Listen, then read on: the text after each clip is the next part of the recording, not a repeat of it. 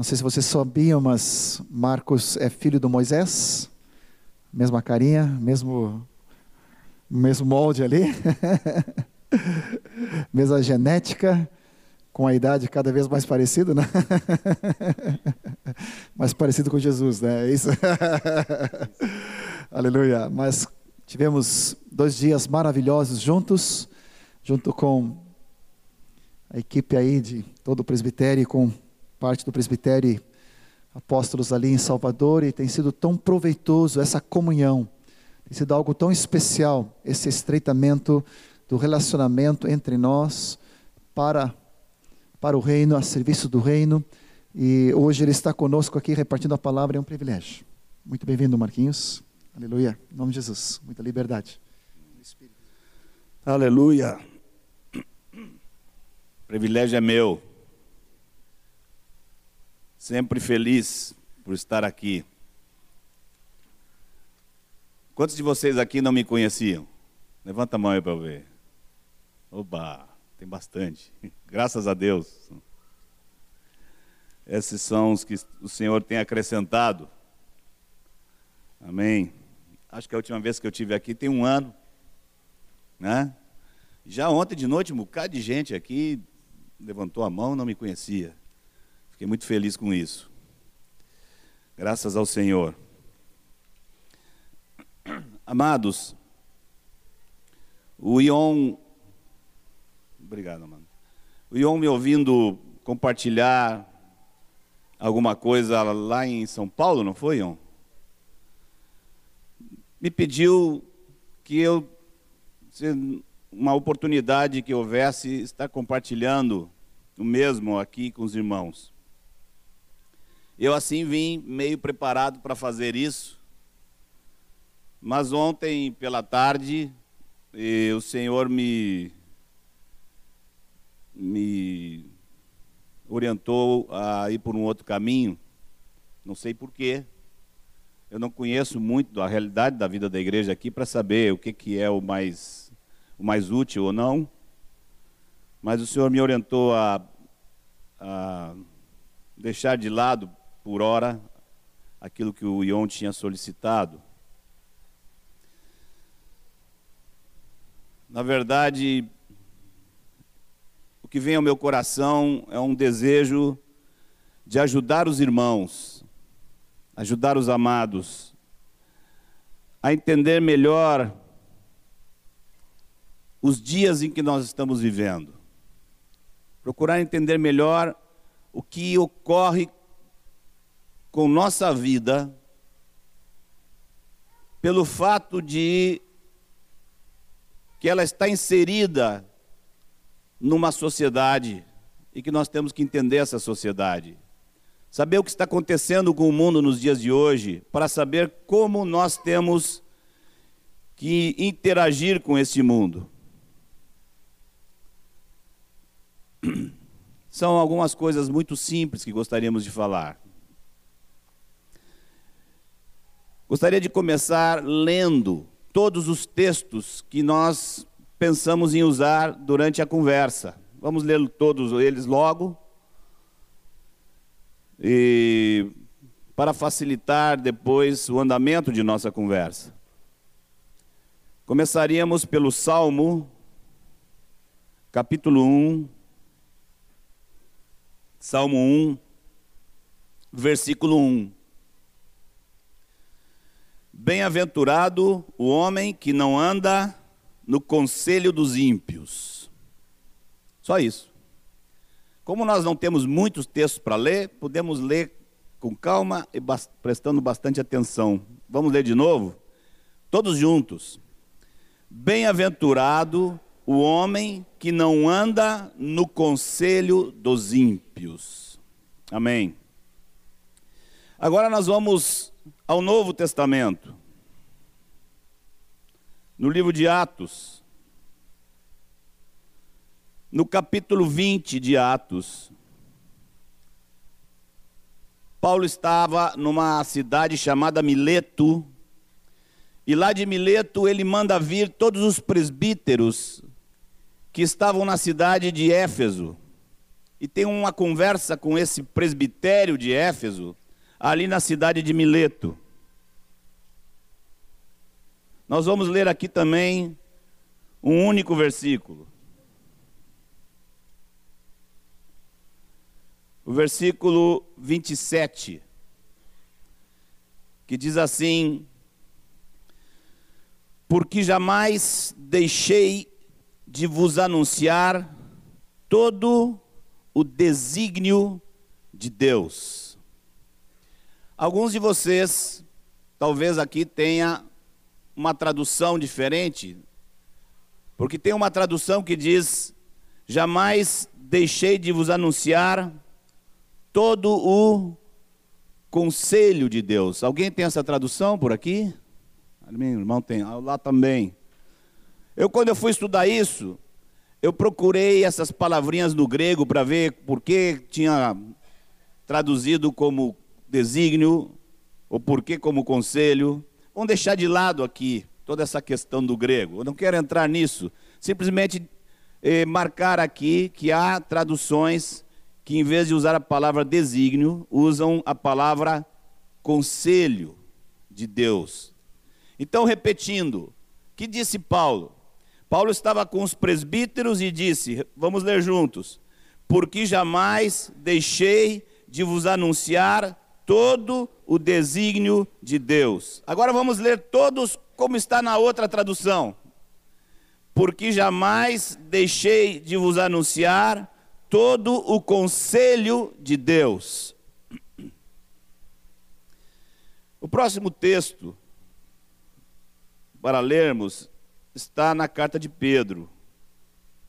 Pedro capítulo 1. Primeira carta de Pedro. Primeira carta de Pedro, no capítulo 1, no versículo 18. 1 Pedro 1,18. Sabendo isto, que não foi mediante coisas corruptíveis, como prata ou ouro, que fostes resgatados do vosso fútil procedimento que vossos pais vos legaram. Há uma tradução que diz: fostes resgatados de uma vã maneira de viver que os vossos pais vos legaram. Aqui a escritura, Pedro está sendo aqui quase surpreendente, porque essa palavra resgatados é uma palavra que tem um sentido muito claro, muito forte na teologia de Paulo. Tem a ver com o fato de que Jesus nos comprou e nos resgatou das mãos do diabo éramos escravos do diabo, Jesus foi lá com seu sangue e comprou e pagou esse resgate. E nos resgatou do diabo e do inferno. De maneira um pouco surpresiva, vem o apóstolo e diz: Olha, vocês não, são, não foram resgatados só do inferno e do diabo, vocês foram resgatados de uma vã maneira de viver, que vocês receberam dos pais de vocês. Vocês foram resgatados de um fútil procedimento que vossos pais vos legaram. E por fim, leiamos Romanos. Vamos a Romanos, capítulo 12. Eu queria salientar o versículo 2. Mas para que esse versículo 2 não fique aí no ar, vamos ler desde o 1. Vamos ler Romanos 12, 1 e 2.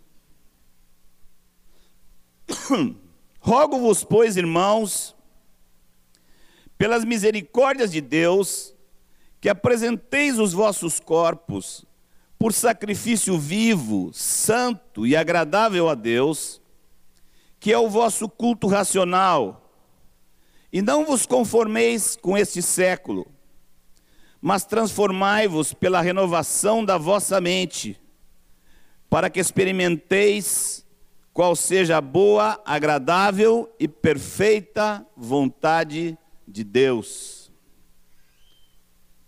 Aqui queremos destacar uma partezinha desse segundo versículo, que é aquela parte que vai juntar de forma coesa com os outros versículos que nós temos lido nessa manhã, que seria transformai-vos pela renovação da vossa mente. Não vos conformeis. Conformar, amados, é tomar a forma. Isso é conformar. É aceitar e se, e se subjugar a uma forma. Esse mundo tem uma forma. O apóstolo está dizendo: olha, não, não tomem essa forma. Mas transformai-vos. Transformar é exceder a forma, sair para fora da forma, rebentar a forma. Como? Pela renovação da vossa mente. Vamos voltar então na nossa mente a prestar atenção nos dois primeiros versículos que nós lemos. Nós lemos Salmo 1:1, Bem-aventurado o homem que não anda no conselho dos ímpios.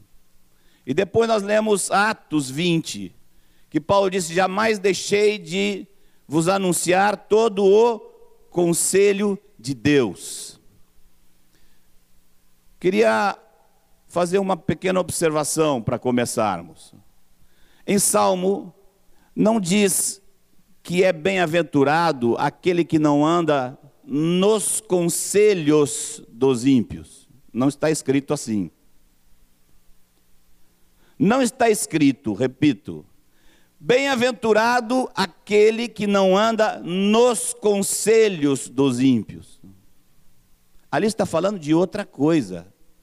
Está falando de uma coisa que o salmista chama de o conselho. Da mesma forma, em Atos 20, Paulo não diz: jamais deixei de anunciar a vocês todos os conselhos de Deus. Paulo não diz isso. Embora possa haver conselhos que os ímpios dão, o salmista não está falando desses conselhos, está falando do que está por trás desses conselhos. Embora possa haver conselhos que Deus dá, Paulo aqui não está falando desses conselhos, Paulo está falando do que está por trás desses conselhos. O conselho de Deus, o conselho dos ímpios. Amados, isso não é nada complicado é muito simples. Nós precisamos entender que maneira de ver as coisas e pensamentos a respeito das coisas formam um corpo, formam um bloco. Conselho de Deus não são apenas os conselhos de Deus. O conselho de Deus é o desígnio de Deus o que é, na verdade, em palavras simples para nós hoje, o conselho de Deus? Vou dizer assim: o conselho de Deus é começa com a mente de Deus. É o juízo, o pensamento que Deus tem a respeito de tudo, de todas as coisas desse universo o que Deus vê, o que Deus sente, o que Deus julga, o que Deus considera. E depois de ter toda essa consideração, ele comunica, porque o conselho também é uma mente e uma mente comunicada. Isso é o conselho de Deus. Conselho de Deus é tudo que está na mente de Deus que ele quer comunicar a nós.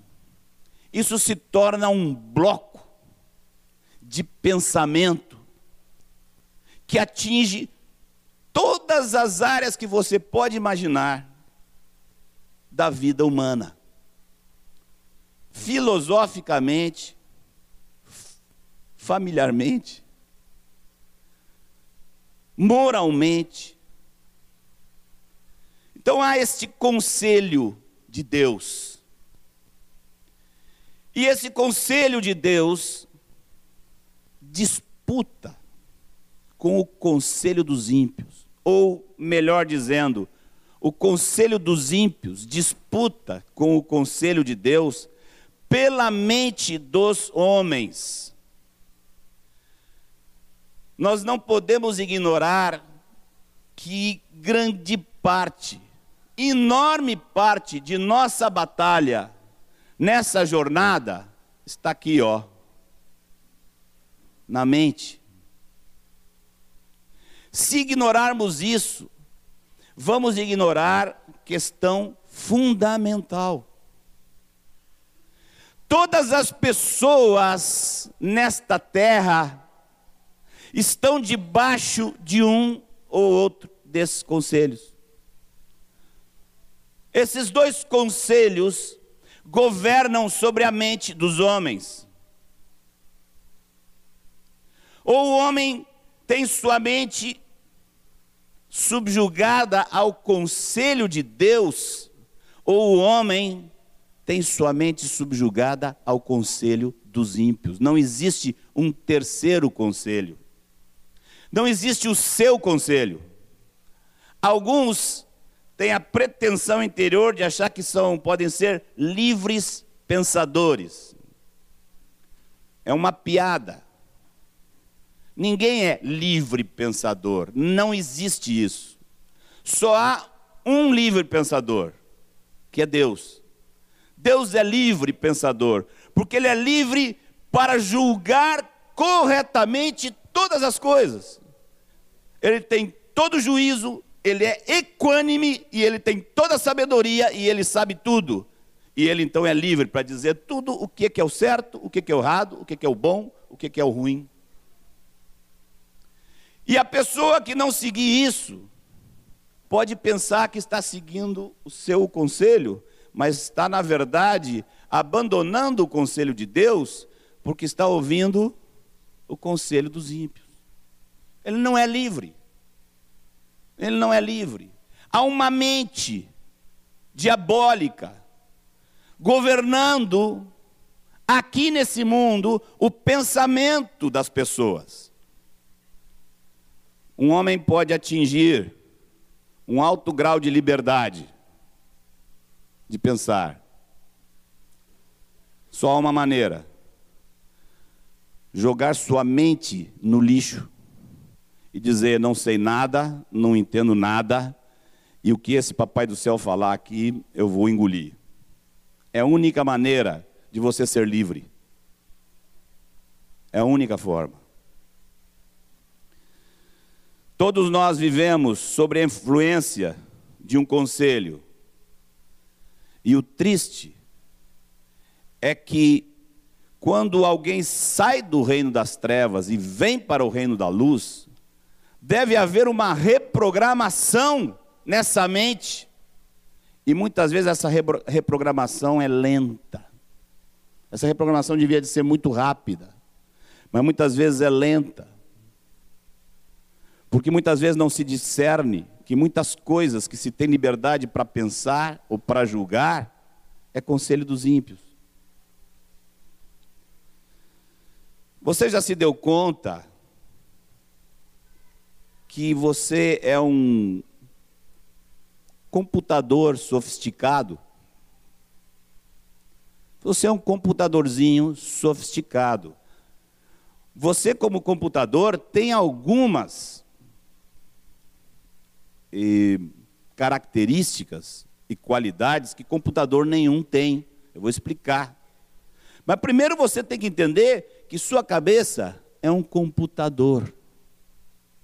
Desde pequenininho, ó, vai entrando e vai armazenando. Leitor. Quer leitora de computador mais potente que essa? Olhos e ouvidos. Desde pequeno. Aí a gente fica vendo as crianças com três anos, as coisas que eles dizem, né? E fica, oh, tá bem programado. Nós vamos vivendo na nossa vida conforme nós vamos recebendo. Primeiramente dos pais. Outro dia estava tava meu filho lá em casa. E quando ele vai lá, vai ele, vai os netos também, né? E, e o netinho lá, o mais velhinho, o Isaac, tá já mais ousadinho. Mas tem coisa que você vê, situações em que você vê como a mente dele é uma esponjinha, que ele não, que o que o pai dele disser é o que vai ficar na cabeça dele. Quer ver uma coisa? O, o, o moleque passou pela cozinha e nem me viu. Eu disse, ô Isaac. E ele passou reto. E o Felipe vinha atrás e disse, ô Isaac, fala com o vovô, rapaz. Que falta de educação é essa? Ele parou na hora e disse, vovô, que falta de educação é essa? Foi o que a cabecinha dele, que a cabecinha dele entendeu. Entrou na hora, fala com o vovô, que falta de educação é essa? Ele nem julgou se a frase tinha que mudar, se tinha uma vírgula, ele não. Você tem alguma dúvida que sua mente e sua vida funciona como um computador que vai armazenando, armazenando, armazenando? Posso dar uma prova para vocês. Vocês já ouviram, eu sei, pelo menos os mais antigos, as histórias que esse meu querido pai gosta de contar a meu respeito. Em tudo que é lugar que eu vou, ah, teu pai veio aqui e contou uma história assim, assim, assim. Teu pai veio aqui. Geralmente o que eu ouço são as histórias melhorzinhas. Não sei se eles contam as braba. Deve contar. Eu quero contar duas, que ele já contou, mas tem muitos novos aqui. E muitos de vocês, talvez se ouviu as duas, nunca fez, junção entre elas. Eu quero contar duas histórias e fazer junção entre essas duas histórias. Uma história que o pai conta, eu, obviamente, não lembro, lembro porque ele disse. Eu era um toquinho, nós morávamos em Rio Pardo, e lá vinha pai e filho pela rua, voltando de uma reunião, de alguma coisa, indo para casa, e eu agarrado na mão dele, andando pela rua.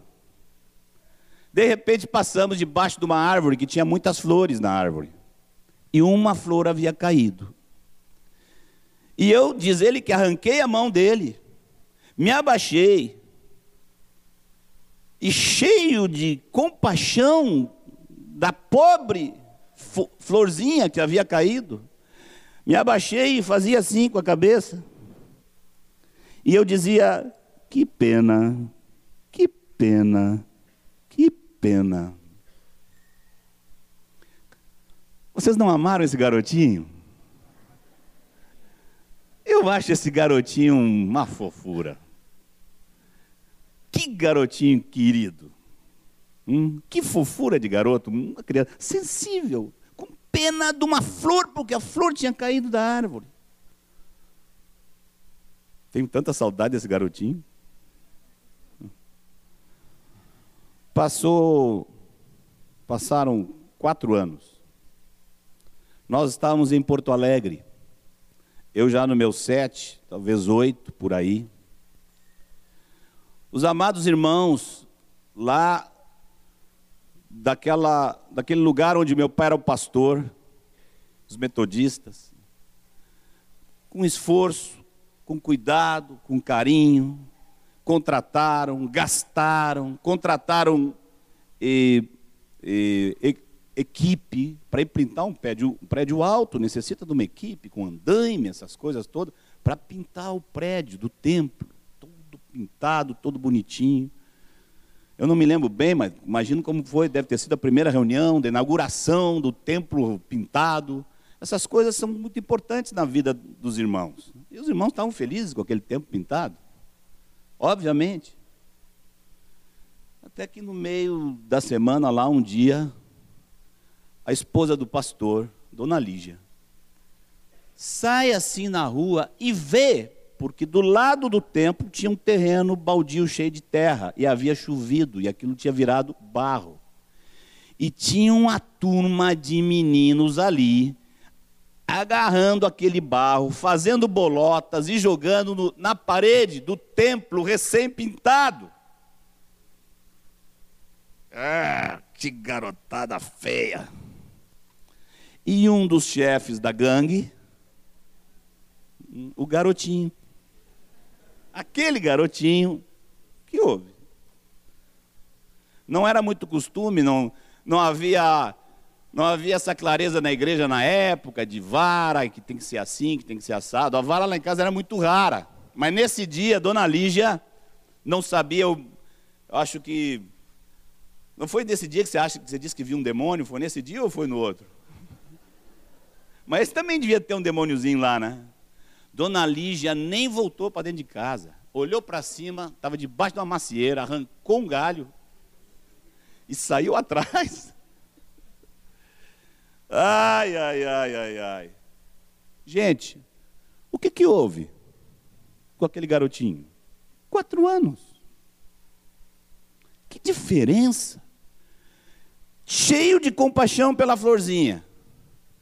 Compaixão pelos irmãos, pelas pessoas que com carinho pintaram aquele, aquele templo, nenhuma. Nem aí para eles, até engraçado. Se eles se sentirem mal, vai ser bom.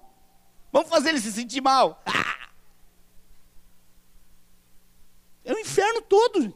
Garoto de sete anos, cheio do inferno, querendo fazer mal para os outros. O que, que houve? Programação. Aquele garotinho de três, quatro anos não tinha colegas do lado dele falando e programando as coisas do conselho dos ímpios na cabeça dele.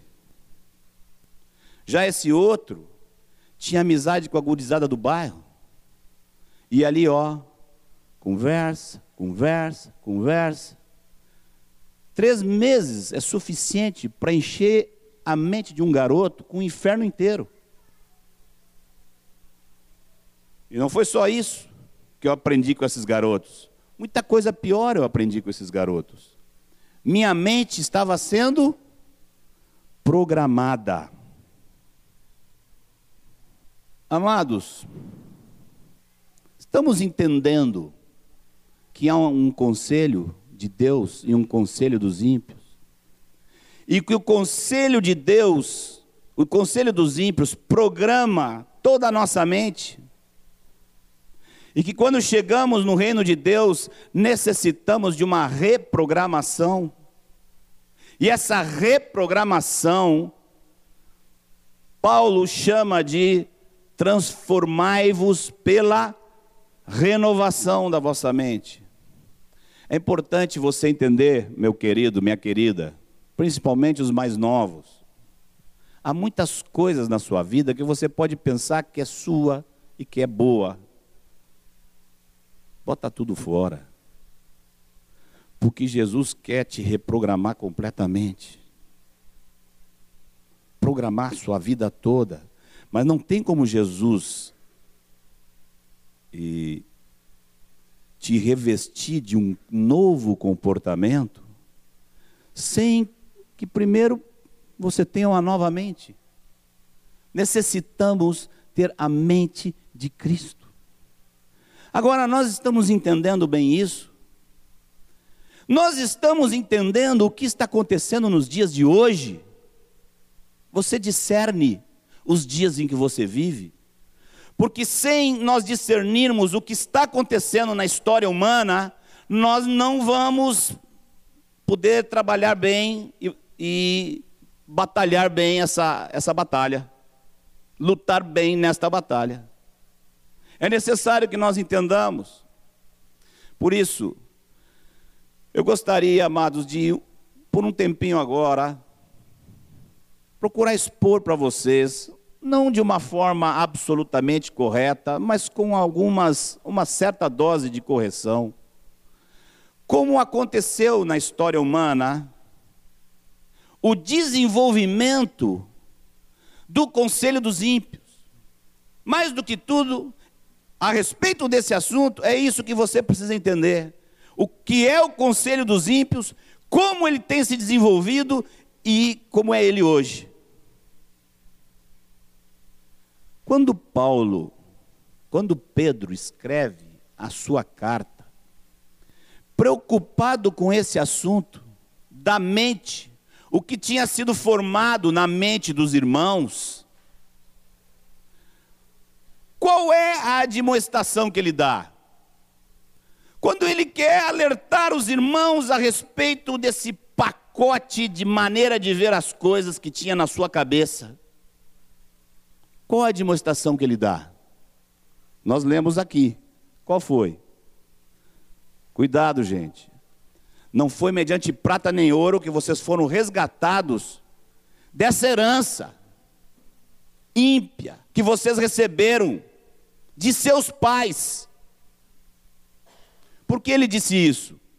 Porque naquela época, tudo que uma pessoa aprendia, aprendia em casa. Absolutamente tudo. Poucas eram as pessoas, pouquíssimas, raríssimas pessoas, saíam de casa para aprender algo. Entravam em algum tipo de escola. Escola era uma coisa absolutamente elitizada.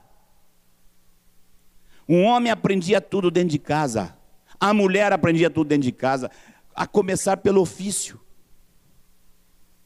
Se um homem era pastor de ovelhas, seus filhos, todos eram pastores de ovelhas. Seus netos, todos eram pastores de ovelhas. Seus bisnetos, e se formava aquela família dos pastores de ovelhas. Se um tocava flauta e gostava de música, e seus filhos aprendiam música, e seus netos aprendiam música, e daí por diante, e aquilo eram os músicos. E tem a família dessa, a família daquela. Era assim, tudo você aprendia dentro de sua casa, e o mal também.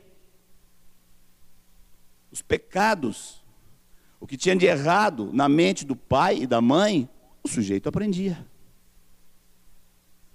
E o conselho dos ímpios tinha essa forma de expansão, essa forma de dar continuidade à família. De pai para filho era transmitido o conselho dos ímpios. Quando chega na época do Novo Testamento, Pedro disse: Vocês foram resgatados disso. Aquilo é uma vã maneira de viver, é um fútil procedimento. Vocês estão livres. Não fiquem mais pensando como eles pensavam. Só que eu acabei desenvolvendo uma convicção de que essa carta de Pedro, se fosse escrita hoje, acho que esse versículo não seria dessa forma.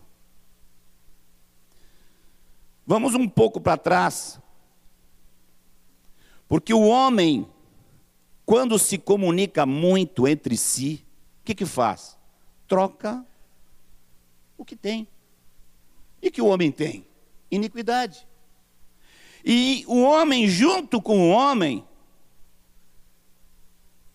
o homem unido ao homem, intensifica a iniquidade, porque um aprende iniquidade com o outro. Deus tinha no seu programa estabelecido que um dia essa iniquidade ia chegar ao máximo.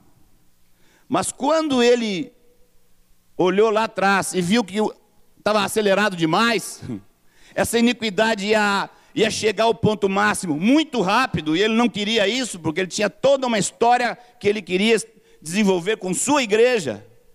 Deus olhou e disse: só tem um jeito. Como Deus fez? Atrapalhou o quê? A comunicação. O conselho tanto o de Deus como o conselho dos ímpios, ele cresce por meio da comunicação. Comunicação é a forma de crescimento de um conselho. E Deus disse: vamos complicar a comunicação. E aí complicou a comunicação e distribuiu lá um tanto de língua lá, que o pessoal já não conseguia mais falar um com o outro, e foi cada um para um canto, os que tinham a mesma língua. E isso restringiu a comunicação entre os homens, para que esse conselho dos ímpios não crescesse tão aceleradamente como estava. Passam os anos, passam-se os séculos. O que acontece na nossa raça? O diabo está sempre querendo acelerar o processo e Deus segurando, porque o fim do processo é na época da vinda de Jesus. Mas já alguns passos foram dados há séculos atrás. Quando de repente, isso aí eu não estudei muito, achei que não era necessário estudar isso para poder compartilhar isso com os irmãos, porque isso é uma coisa evidente. Em algum momento na nossa história, essa necessidade de massificar a educação foi surgindo. E quando começam a surgir as escolas, o homem que aprende uma vã maneira de viver em casa, com seu pai e a sua mãe, e só tem aquelas coisas ruins do pai e da mãe, não tem as coisas ruins dos outros. Agora esse homem vai para a escola e se junta com um colega e com outro e com outro que receberam de seu pai e de sua mãe outros ingredientes do conselho dos ímpios. E a comunicação, comunicação começa a aumentar na terra. E o conselho dos ímpios vai fortalecendo, vai crescendo, vai tomando corpo. Depois vem a era industrial. O homem trabalhava em casa, era artesão. Agora não. Agora não adianta ser artesão, porque você não vai vender porque há fábricas que estão fabricando com um preço menor do que o artesão pode oferecer. Então o artesão não vai mais fabricar sapatos, ele vai para uma fábrica de sapatos. Trabalhar como um operário e um artesão que trabalhava a vida toda sozinho, agora está numa fábrica, junto com muitas outras pessoas. E se comunicam. E o conselho dos ímpios se fortalece. Assim foi a nossa história. Agora a palavra fala do fim dos tempos. E fala da multiplicação da iniquidade. Você leia principalmente as profecias de Jesus nos evangelhos a respeito disso e as profecias de Paulo nas suas cartas pastorais, Paulo fazia cartas a Timóteo, a Tito, Paulo se referia a esse fim dos tempos como uma coisa assustadora. Eu pergunto para você: você está assustado? Eu digo para você, eu me assusto com os que não estão assustados. Porque quem não está assustado não viu nada ainda, está feito barata tonta, assim, não sabe onde está. Se você está bem centrado, você está assustado. Eu vou dizer para vocês, eu estou horrorizado, apavorado. Eu estou aqui com esses cabelos brancos, mas não sou tão velho assim. Eu estou ficando cada vez, sou sempre parecido com ele, mas eu tenho uns 30 menos que ele. Quase 30. Hum? Eu vou falar para vocês de 25 anos atrás. O meu pai pode falar para você de 50, de 60 anos atrás, quando ele era um garoto, mas não precisa, porque aí vai parecer que precisa de muito tempo, e não é muito tempo, é 25, é 30 anos. O que aconteceu nesta terra, nesses últimos 30 anos, não tem nome. Não tem nome esse negócio. Vou exemplificar. Eu fui me converter aos 21 anos. Até os 21 anos eu andava com a molecada na rua. Na minha turma do bairro, eu vou dizer assim para vocês, eu estou com 53, vou te falar dos meus 13 anos, 40 anos atrás. Nenhum de nós conhecia um homossexual. Se ouvia falar que existia por aí, que essa coisa existia, mas, mas claro, mas existe, mas deve ser um louco cá e outro louco lá, não tem? Uma vez surgiu no bairro um zum, zum de que no bairro tal, da turma tal, da gangue tal, tinha um que era. E a gente olhava, é mesmo? Será que ele é? Não. Será que é? Eu não conhecia. Estou falando de 40 anos atrás. Como é que é hoje? Como está hoje? Você não entra numa repartição pública, você não entra numa.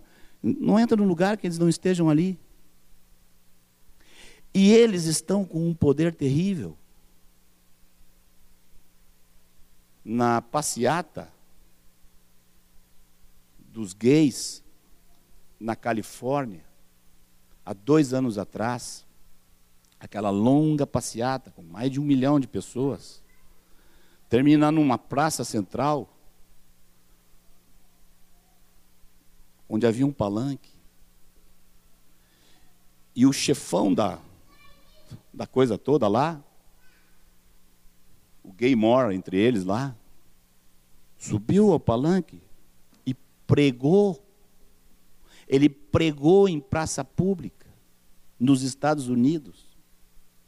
Me perdoem, eu sei que vai doer o ouvido de vocês, mas eu vou dizer para vocês o que esse homem gritou em praça pública.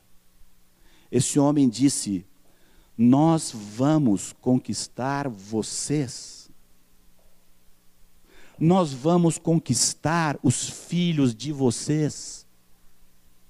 Nós vamos, mulheres, nós vamos conquistar os maridos de vocês.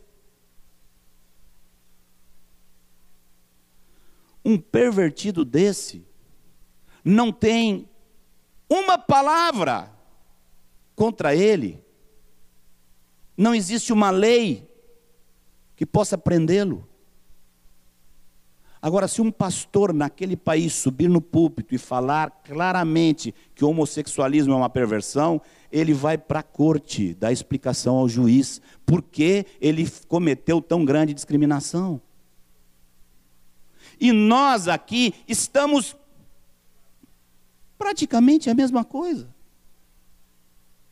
Com Marta Suplicy, tornando a passeata gay em São Paulo a maior do mundo. Agora, eu não estou assustado hoje, gente. Eu estou assustado há 15 anos. 10 anos, 15 anos. Quando eu comecei a ver o que estava acontecendo. Há 10 anos atrás, se você fosse num programa de Jô Soares, e lá te perguntasse alguma coisa, e você dissesse no programa do Jô Soares, que homossexualismo é uma perversão, com certeza toda aquela plateia que está ali ia vaiar você. A mente do homem mudou nesses últimos 30, 40 anos, mudou mais do que todo o restante da história. Se você pegar de Adão até 1960, houve um crescimento do Conselho dos Ímpios. Se você pegar de 60 para cá, o crescimento é muito maior. Quando eu era garoto, estudante do IPA, eu me recordo de falar com um coleguinha, IPA com mil e tantos alunos, entre os coleguinhas, ímpios, filhos de ímpios, surpresos, porque na classe tal havia um rapaz um menino da nossa idade cujos pais tinham se separado. E eu e outros filhos de ímpios que eram, estavam assim, rapaz, coitado no Japão, é verdade? É verdade. Rapaz, coitadinho. 40 anos atrás. Hoje? Hoje. A igreja abraçou o conselho dos ímpios e tornou como normalidade separar-se e casar outra vez. E se precisar separar, separa de novo e casa de novo. Pastores estão praticando isso. É o conselho dos ímpios crescendo a um ponto inimaginável. É a mente do homem formada solidamente numa direção, hedonista ao extremo. O prazer pessoal antes de tudo, a satisfação pessoal, seja por meios lícitos ou ilícitos, não importa, mas a satisfação pessoal de cada um está em primeiro lugar. Isso está impregnado na mente desse mundo e na mente de muitos e muitos discípulos de Jesus. Você nunca ouviu um discípulo de Jesus, quando você tem um conselho, ele diz assim: ai, mas Deus quer que eu seja feliz. Nunca ouviu isso? Essa frase ímpia. Isso é uma frase ímpia. Deus quer que você seja santo. Você vai ter muito para ser feliz no céu. Muito. Aqui na terra, Deus quer que você seja santo.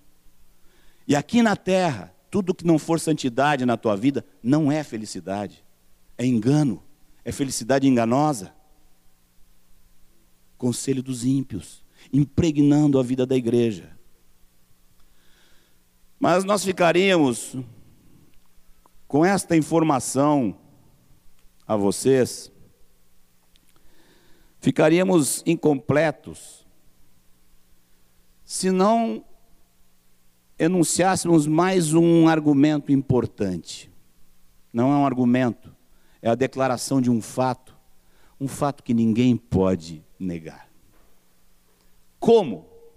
Se alguém perguntasse, mas Marcos, como? Como?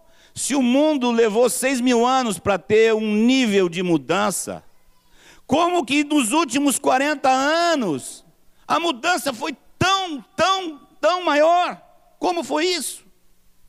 Queridos, se vocês creem que é coerente o que temos dito até o momento, vocês vão perceber que é coerente aquilo que vamos dizer agora. Como se transmite um conselho? Comunicação. O diabo esperou esse tempo com todo o seu afã. Imagino que a cada dez anos ele chegava diante do Senhor e dizia: Senhor, e agora? Chegou minha hora? Não, não chegou a tua hora, não. Te segura lá. Tu está retido. Continua com a potência que eu te permiti até agora. Mais dez anos. E agora, Senhor? Chegou a minha hora? Não, não chegou a tua hora. Você vai ficar ainda diminuído. Não chegou a tua hora. E assim foi. Uma década, outra década, outra década. Chegou um momento que o diabo viu que a coisa estava acontecendo muito forte lá na Europa. Tinha gente, muita gente inventando coisa nova, muito boa. Aí o diabo chegou lá e disse: Senhor, e chegou a minha hora. O senhor disse: Não totalmente, mas vai começar. Pode abrir a gaveta número um. Porque ele tinha as gavetinhas dele, o diabo. A um, a dois, a três, tinha quatro, a quatro imensa assim. Ele foi lá, chamou os, todos os diabões dele lá, abriu a gaveta, imprensa. Ah. vamos infernizar o mundo, vamos fazer todo mundo se comunicar bastante. E aí, através da imprensa, Começou aquilo que estava isolado na cabeça de um, de outro, de um literato, de um. um aquilo começa a tomar corpo e se espalhar para todo mundo. Mas a imprensa tinha seus limites. Chega a década de 40, o diabão vai lá de novo e disse: Senhor, como é que é? E o fim dos tempos que você falou aí? Que é meu? Quando é que vende? Pode largar. Posso? Pode. Aí vem toda a diabrada de novo. Uma gaveta maior. Cinema. TV. Distribui. Uh. Posso abrir o gavetão, Senhor? Pode. Aí vem a internet. Aí sai todos os demônios do inferno respaldando a internet. Irmãos, você precisa enxergar isso. Você deve ter dentro de sua casa lá um aparelho que foi criado com esse fim, que é o de propagar, fortificar o conselho dos ímpios. Você vê, quer ver como é que a coisa acontece? E quanta falta de sabedoria nós temos na igreja. Isso acontece conosco lá em Salvador, eu não sei se aqui acontece. Imagino que sim. Os pastores oram, buscam direção do Senhor. Os jovens estão precisando de um determinado ensino. Depois de muito orar, o Espírito do Senhor confirma: vamos fazer um retiro com essa gurizada. Aí lá vai ter um retiro com a gurizada. Dois ou três pastores são responsáveis de trazer o ensino. Um fica responsável de trazer o ensino fundamental. Esses jovens precisam entender a diferença entre amor e paixão. Paixão faz parte do conselho dos ímpios. Amor é do conselho do Senhor. E aí o pastor ora, escreve, medita e jejua. Depois vai para o púlpito, estribucha, falando, e juntam umas piadas para a gurizada rir, para a coisa não ficar pesada, e a gurizada e todo mundo diz amém, aleluia, e todo mundo depois se abraça e diz que bênção, que retiro abençoado, aleluia. Na mesma semana, juntam-se 15 jovens daqueles e vão ver Titanic. Titanic. O que é Titanic? Titanic é um poema inteligentíssimo a respeito da sublimidade da paixão amorosa.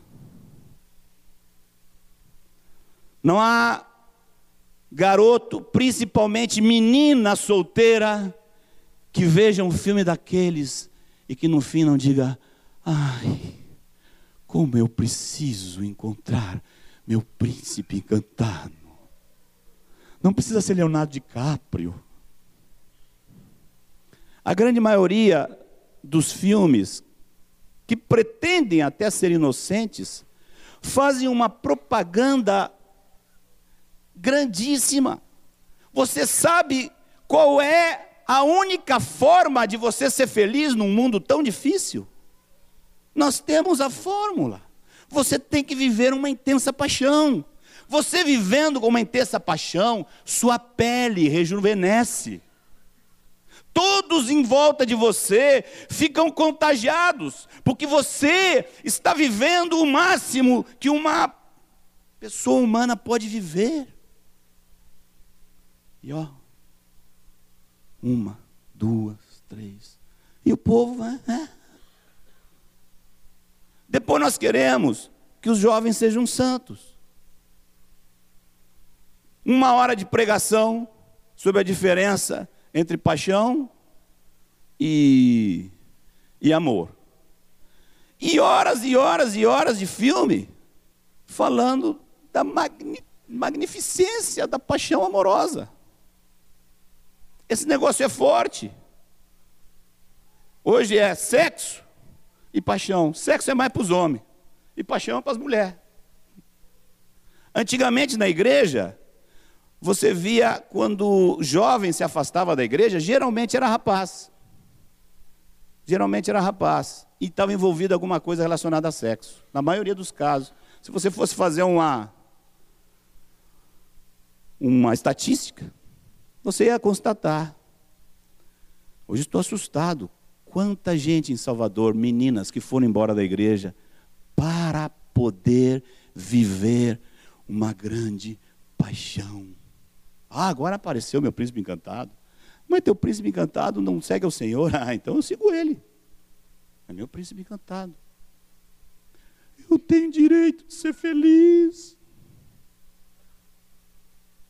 Conselho dos ímpios, impregnando a cabeça dos irmãos na igreja.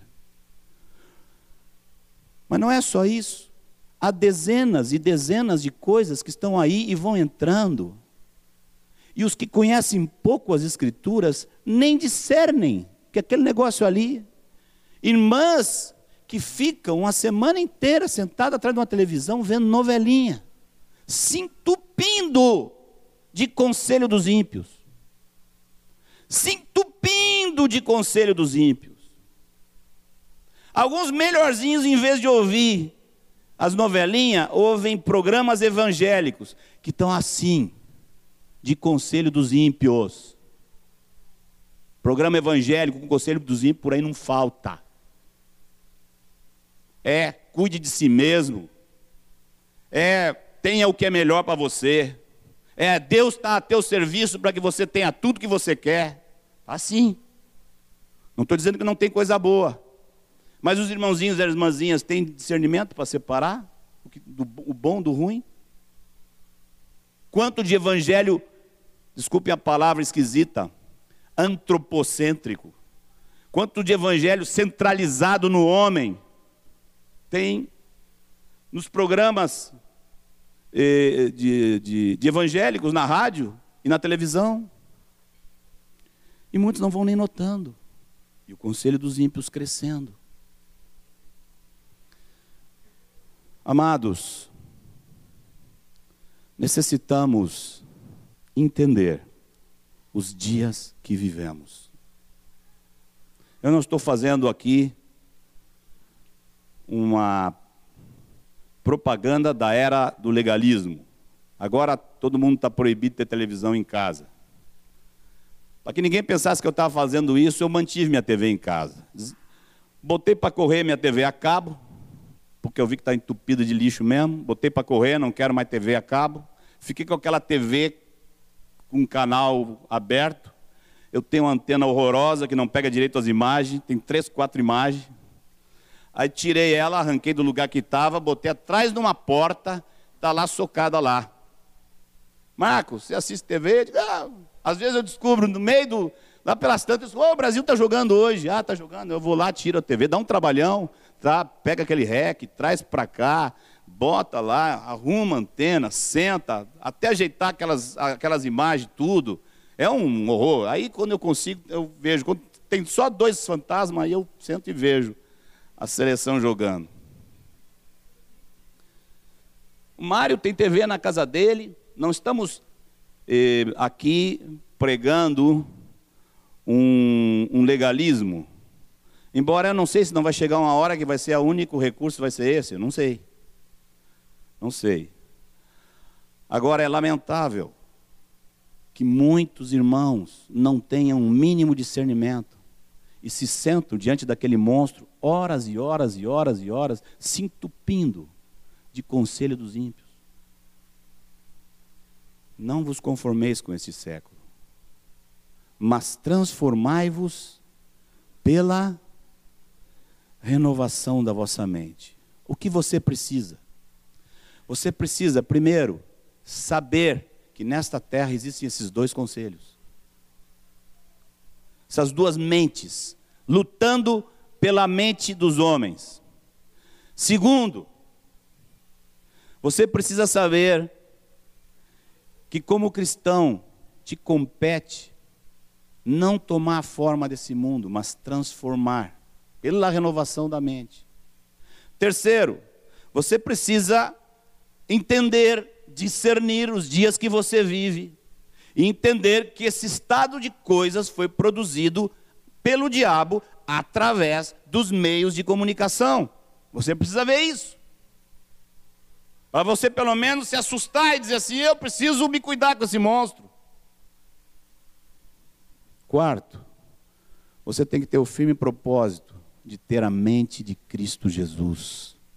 A mente de Cristo Jesus. Eu vou dizer aqui uma coisa que eu não disse ontem de noite. Nós precisamos começar a pensar, e eu creio que a igreja aqui em Porto Alegre está muito mais apta do que nós lá em Salvador para fazer isso. Começamos a, precisamos começar a pensar seriamente em manter os filhos em casa durante a idade escolar. Homeschool. Já tem gente fazendo isso na Bahia. É ilegal. Mas há magistrados, existem sites na internet colocados por esses homens, magistrados que fazem com os filhos. Não temendo o conselho dos ímpios, mas temendo as drogas. Temendo que seus filhos se envolvam com as drogas na escola, há já uma multidão de pessoas no Brasil fazendo homeschool. Homeschool é ensinar a criança em casa. Dá trabalho. Um pastor em um pastor em Itabuna, Eliseu, eu trouxe Eliseu aqui uma vez, pretãozão. Não aguentou. O filho dele veio falar uma coisa, a filha veio falar outra do que acontecia na escola, das coisas que os professores diziam. Eu digo, ó, comece por aí, hein? Se você acha que você não tem condições de fazer homeschool, comece pelo menos conversando com seus filhos todos os dias sobre o que está acontecendo na escola. Você vai se horrorizar. Peça para dar uma olhada nos livros que mandam eles ler. Pergunte o que, que os professores estão falando. E você vai se horrorizar. E esse pastor, um dos meninos, fico na dúvida se conta, mas eu vou contar, vocês vão me, me, me compreendendo. Um dos meninos de 12 anos, o professor gay, diante de uma classe de meninos de 11, 12 anos, disse: Eu dou quando eu quero, para quem eu quero, e ninguém tem nada a ver com isso. Para meninos de 12 anos. E é assim que está aí. A filha de um dos pastores, há 10 anos atrás, a filha de um dos pastores, viu uma menina coleguinha com um preservativo na bolsa. Eu disse: O que, que é isso? E a coleguinha, de 11 anos, disse: Ué, você não sabe? Eu disse: Eu não sei. O que, que é isso?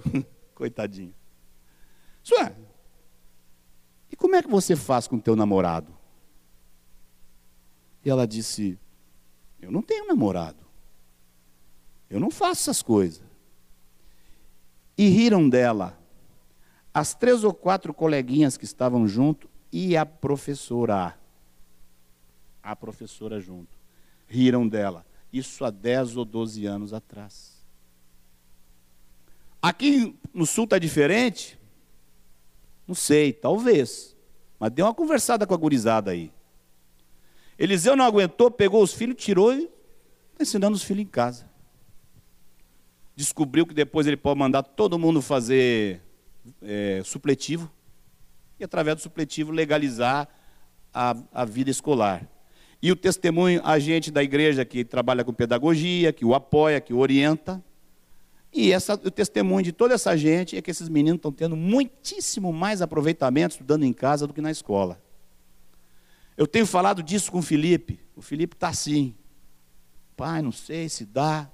Mas outro dia ele me falou, pai, quando eu passo na frente da escola e vejo aquela turma daquela gurizada, eu me arrepio botar meu filho no meio daquele negócio ali. Não sei o que vamos fazer. Se podemos fazer homeschool, se não podemos fazer homeschool. Se não vamos fazer homeschool, temos que fazer eh, reunião de família para conversar com os filhos. E com muita intensidade. Porque a coisa está séria, amados. A coisa está séria. Agora, se você vê televisão, novela, conselheiros que tem por aí, e não percebe isso, aí eu estou preocupado com você. Estou preocupado com você. Você não está discernindo as coisas. Você precisa discernir. Você precisa ver como é que estão as coisas. Você tem que saber o que é, que é o conselho de Deus e o que é, que é o conselho dos ímpios. Senhor querido, lembra-te, Senhor, que tu prometeste para ti mesmo, nesses dias, levantar uma igreja sem mácula, sem ruga, santa, sem defeito. Mas lembra-te, Senhor, também, que na tua sabedoria, tu ousaste planejar isso na época pior desse mundo. Lembra-te, Senhor, que estamos metidos numa situação terrível aqui. Lembra-te, Senhor, do que, que nós temos que enfrentar e de como o conselho dos ímpios avassala, invade a tua própria casa. Lembra-te, Senhor, dessas coisas e te pedimos, dá-nos luz, dá-nos entendimento, dá-nos sabedoria, dá-nos intrepidez do alto, para primeiramente discernirmos, mas depois sabermos usar as armas do Senhor contra tudo isso. Ó Senhor, eu te peço nesse momento que haja um grande lavar regenerador da mente do teu povo, Senhor. Que o teu povo saiba discernir entre o certo e o errado, entre o mal e o bem. Que o teu povo não fique eh, entorpecido por tanto ver o mal e, as, e aos poucos aceitando o mal como bem. Livra-nos, Senhor, nesses dias, instrui-nos, toma-nos pelas mãos. Senão, Senhor, como vamos nós e, agradar teu coração santo, sendo o que tu queres como igreja?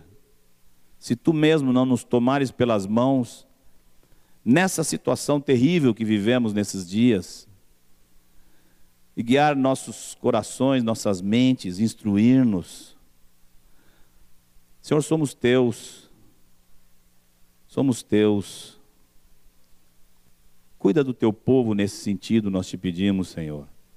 Para ti mesmo, para a tua glória, para o teu agrado, para a glória do teu nome, para o crescimento do conselho de Deus que aí fora cresça, Senhor, o conselho dos ímpios, mas que na tua casa cresça, se firme, se estabeleça o teu conselho amado. Segundo a força que há no teu Espírito Santo para gerar todas essas coisas na vida da tua igreja. Esse poder imenso que tu exercesse ressuscitando Cristo Jesus dentre os mortos seja o poder disponível para a tua casa todos os dias, para que o Senhor vença e nosso inimigo seja derrotado, Senhor. Ensina-nos a olhar a tua palavra e receber o teu conselho.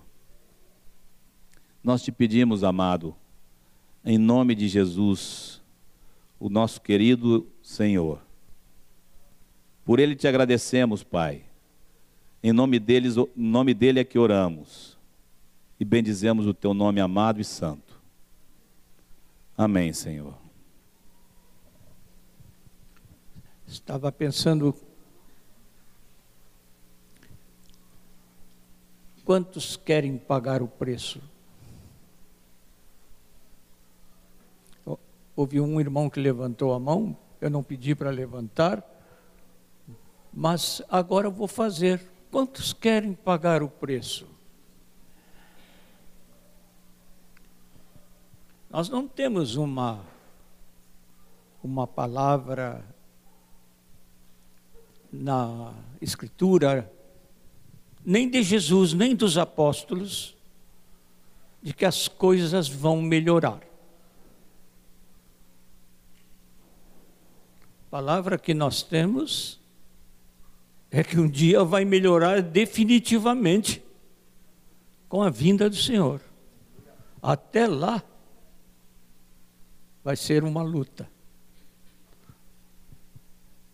Deus falou com os irmãos hoje de manhã.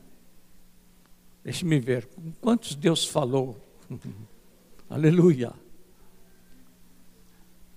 Até aquele dia, nós vamos ter que pagar o preço.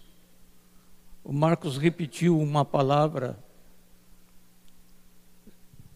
homeschool, uma expressão em inglês, quer dizer a escola em casa. É,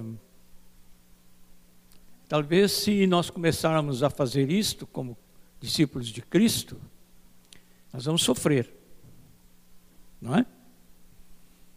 Daqui a pouco vai aparecer alguém dizendo que isso é ilegal, não mandar as crianças para a escola. E aí os pais vão sofrer o dano. Eu quero dizer, é, eu não quero fazer do que aconteceu comigo uma norma, porque isso não está certo. Fazer o que aconteceu, a nossa experiência. Eu não fiz curso primário. Eu dizia para o Volney agora. Eu não fiz curso primário. Tudo que eu aprendi que era básico na minha instrução, aprendi em casa. A mente das crianças é uma coisa notável. A minha filha, que está sentada ali na primeira fila, numas férias, depois do almoço, eu me deitava, segurava a mãozinha dela e comecei a ensinar-lhe, Dona Gelsa, com a sua licença, que, que a senhora que sabe do francês, eu comecei a ensinar La Cigale et la Fourmi, uma fábula em francês. E eu repetia as palavras da fábula. Eu não vou fazer isso, porque não vou nem constranger a Miriam, nem nada, nem a mim mesmo.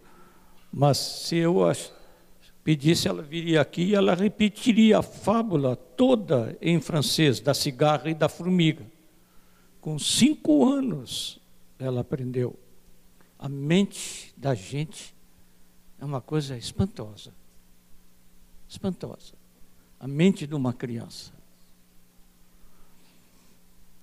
Educação responsável para discípulos de Cristo vai ser Estou falando em nome de Jesus, cada vez mais acompanhada de dano que devemos sofrer. E isto significa sofrer o resto das aflições de Cristo em nossos dias. Para o testemunho, nós podemos contar com incompreensão desta sociedade perversa e iníqua que nos cerca. Podemos contar não só com a incompreensão, porque são mentes completamente diferentes. O conselho do Senhor é avesso, contrário ao conselho dos iníquos. Foi isso que Marcos nos falou.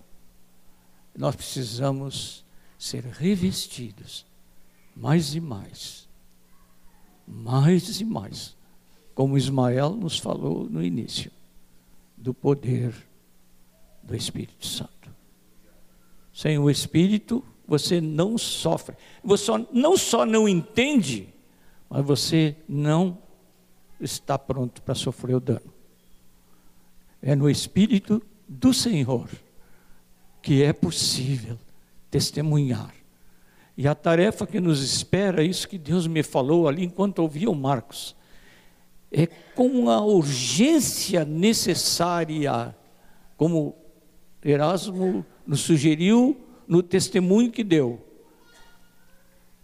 sairmos das quatro paredes para anunciar o Evangelho a tempo e fora de tempo, mas o Evangelho, o conselho do Senhor. Jesus nos ajude. Amém. Obrigado, irmão, pela oportunidade. Vamos nos colocar em pé.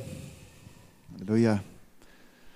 Enquanto Moisés, enquanto Marquinhos estava falando, lembrei também do texto de Atos 2, que nos últimos dias derramarei do meu Espírito Santo sobre toda a carne. Vossos filhos e vossas filhas profetizarão. Vossos jovens terão visões. Vossos velhos sonharão. Meu espírito será e tem sido derramado sobre cada vida, diz o Senhor. Esses são dias de sermos cheios do Espírito Santo. Amém? Senhor, mais uma vez agradecemos, Senhor, por essa palavra tão preciosa, Senhor.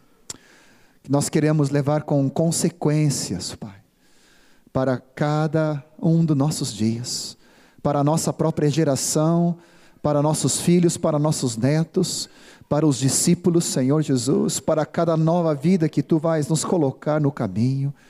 Queremos, Senhor Jesus, ser consequentes em tudo aquilo que estamos te ouvindo nesses dias, mais uma vez, sobre renovação da nossa mente, sobre sermos transformados, não nos conformarmos com esse século.